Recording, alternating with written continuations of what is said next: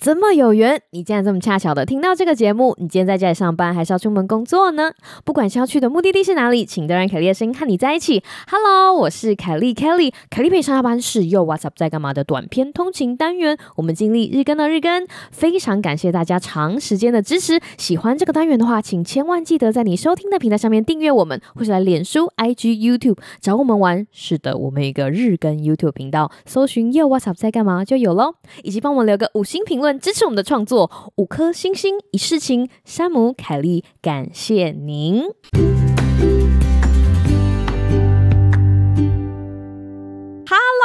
听众朋友，大家好啊！又见面了。今天呢，一定会是一个非常特别的一天。听到这里的听众朋友想说：“哎，凯莉，你今天怎么突然出现？” 没错，我的出现都是有理由的。那个事情是这个样子的哈，就是到了年末嘛，又到了 Spotify 跟大家讲说你的使用经验的时候，就是我不知道大家有没有发现，最近也不是最近啊，应该就在这一两天吧，大家会在你身边如果有使用 Spotify 听音乐的朋友会。疯狂分享 Spotify 给他们的年度总结报告，譬如说你今年最常听的是哪一个歌手的专辑，或哪些团体的专辑啊，或者哪一些歌曲，或者是你听的音乐形态啊，或者是你听的最多的 Podcast 节目是什么？对，今天我就是为了这个东西来的。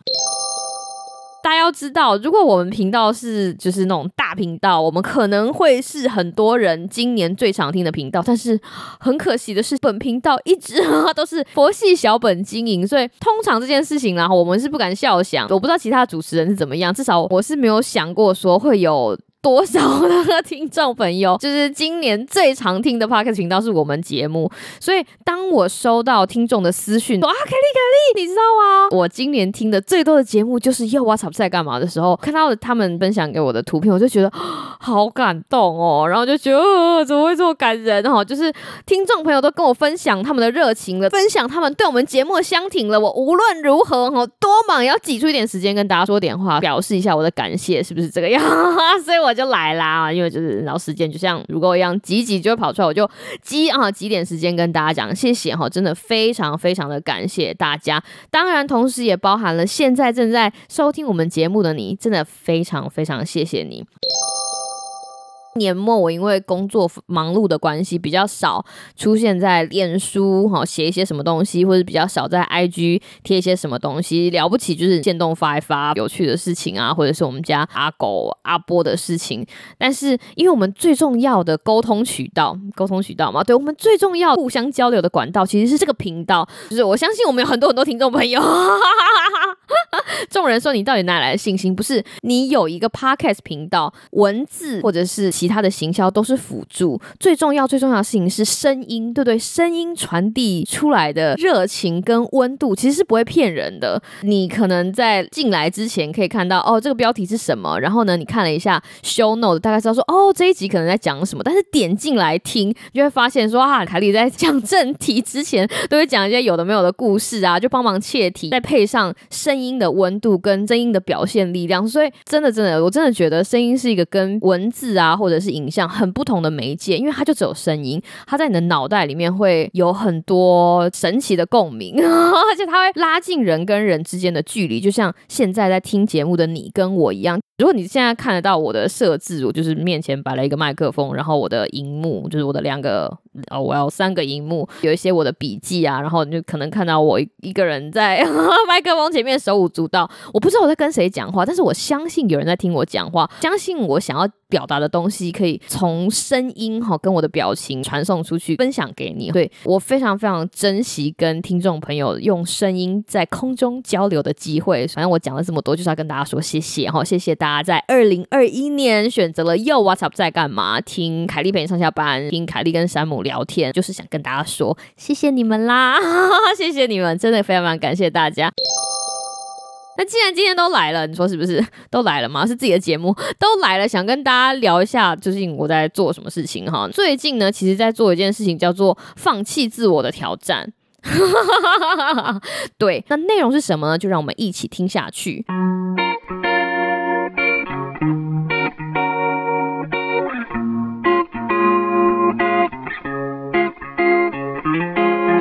今天这个故事哈听起来很有趣，对，放弃自我挑战。那这个放弃自我挑战呢，其实不是最近的，是我之前做的一件事情。我一直觉得这个东西很值得分享，所以就一直把它写在我的企划本本上，想要跟大家分享这个我之前跟我自己做一个放弃自我挑战的经验。那事情是这个样子的，大家应该知道嘛，就是我就是到美国之后念。书哈念的是营养相关的科系，尤其是在营养的这一块，我学了越多之后，就会发现你有一些自己的坚持，像美国的饮食守则。美国的饮食守则是一套守则，那为了把这套饮食守则，就是让美国人更好运用，他们就发展了一个系统，叫做我的餐盘。我不知道大家有没有在台湾有看过类似的，他们就会把一个餐盘分成四等份，大概然后大概分成四等份，我们不精细讲，有四分之一应该是蛋白质，有四分之一应该是碳水化合物，然后有一半呢应该是蔬菜跟水果，然后蔬菜跟水果中间还会有一些小分类，好比说必须要摄取生。绿色蔬菜、红色或者橘色的蔬菜、淀粉类、豆类，还有其他蔬菜等等等哈，然后水果，还有一些其他的次项分类，类似这一种。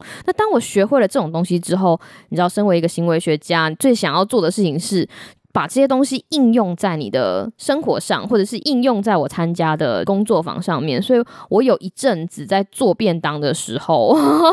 会非常坚持要让我的便当就是符合我的餐盘的标准。我不知道大家有没有看过我另外一个便当的 IG，我好像没有跟大家分享过。But anyway，你如果去看到，你就会发现，哇，凯莉，你煮的便当真漂亮！不是不是，我并不是要来自 自夸。你会发现说，那些符合标准的便当，其实最让大家印象深刻就是啊。看起来真的很好看，不是说我要跟大家卖弄我的照片多漂亮，no no no，它的颜色看起来真的很丰富。我们就拿蔬菜来讲好了，如果你的便当有深绿色的蔬菜，有红色的跟橘色的蔬菜，有淀粉类，再加上豆类，再加上一些其他的蔬菜，再加上碳水化合物，再加上蛋白质，不同种的食材就会给你一个很漂亮的便当，对吧？就是这件事情是可以想象的，可以预见的，因为我花了很多时间在思考我的菜单啊，再想想看我要怎么做我的便当啊，然后我当然。就可以做出一个像样的便当，就是 you know，你把你的时间花在这个上面，你就会得到一个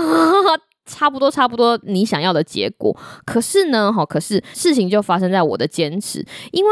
我对于便当的配菜非常的坚持，不是主菜哦。我对蛋白质就是其实还好，常常会想说，诶，今天如果我要做三道配菜，我有一套配菜要以绿色蔬菜当主角，那我另外一道配菜要以红色或者是橘色的蔬菜当主角，那我另外一道配菜是以淀粉类蔬菜当主角，好比说马铃薯啊、地瓜、芋头，我就会想说，诶，那如果要让这些配菜更多样化的话，我必须要做什么样子搭配？菠菜我可能就会再放一些香菇、野。果，然后我还可能会再放一些少量的蛋白质啊，尾鱼罐头，类似这种。如果红萝卜，可能就会想说不能只有红萝卜啊，对对，我可能会炒个牛蒡。那我炒了牛蒡之后呢，可能还会再放一些青豆，反正我就会加很多很多的食材，让我每一个便当的配菜看起来都颜色丰富，而且非常好吃。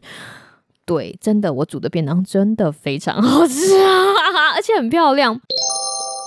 这个事情就要说回来了，你要做。这样子漂亮的便当，你要做这种符合我的餐盘营养要求的便当，那花的是什么？要花的是很多很多的计划跟很多很多的时间。那大家要知道，这个东西就是每个人一天时间就这么多，就像现在我本职上班在忙，就会压缩到我创作的时间、写作的时间、做 podcast 的时间、做便当也是。当我花了这么多的时间在准备我的食谱的时候，我其实就会没有时间去做一些其他的事情。那个时候的我对此感到非常非常的沮丧，因为我就觉得不行啊，对不对？以前我是不知道应该要这样吃，现在我知道应该要这样吃了，我就应该要这样吃。就是我完全不能接受只有烫青菜，我就觉得哦，我的青菜一定要再加核桃、杏仁、香菇，或者再炒一些其他的东西等等等。就这件事情是当时的我不能容忍的，可是我真的没有时间，所以那个时候你就自己在跟自己拔河，有没有？就是我的坚持跟我拥有的时间，我想要。做的事情跟我手上有的资源，然后我那个时候就一直觉得啊，我该怎么办呢？大家都知道，你知道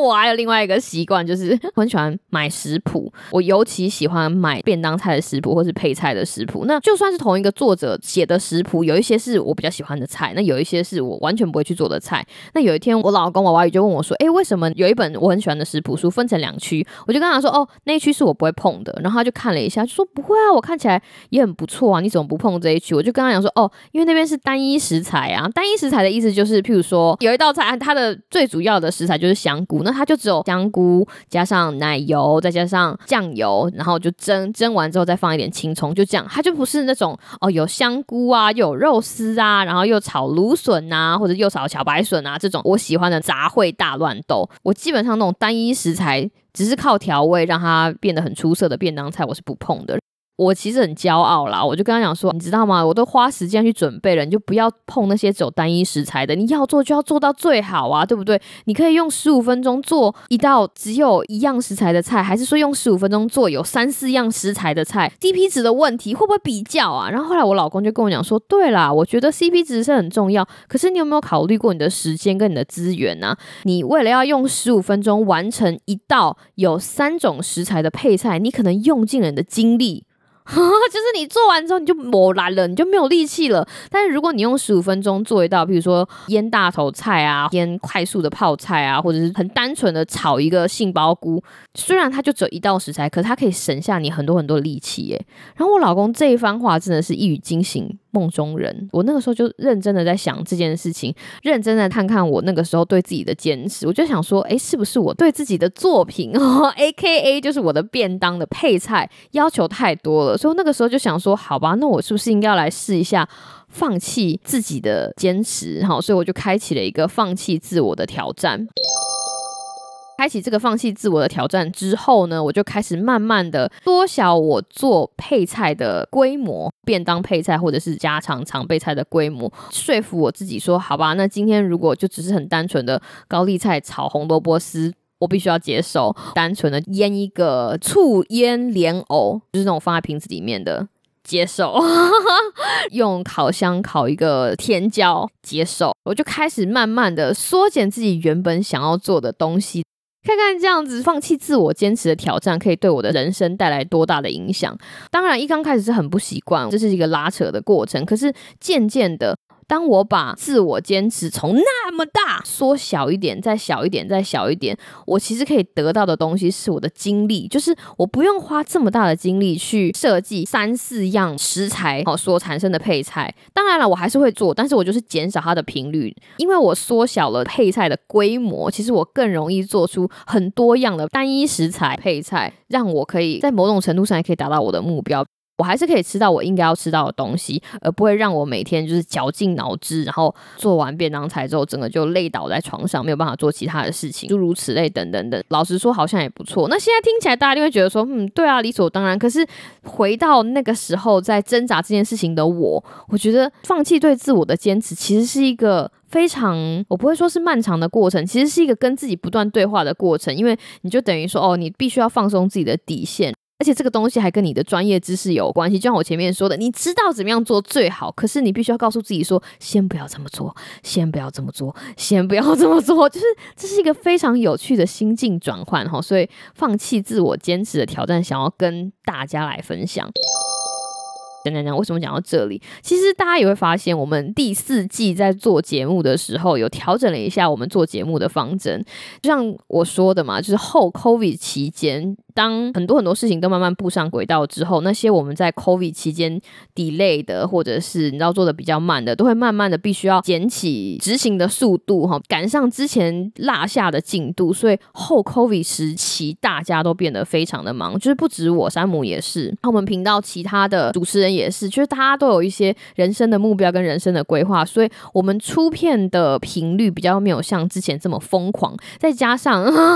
再加上剪片真的非常。非常需要时间，有些东西你可以计划，那有一些东西你是在录制的过程中突然冒出来的，但是听起来并不是这么合逻辑，你就必须要在后置的时候把不同的片段排列组合，然后让听众觉得这样子的节目流程听起来很合逻辑，这样大家的听觉感受才会觉得很舒服，而不是说为什么我这边掉一块，这边掉一块，不知道你在讲什么。这样子准备其实都需要时间。那一刚开始，你知道吗？所有的创作者都会想要拿出百分之一百的实力，做出我们最想要做的东西，跟大家分享。因为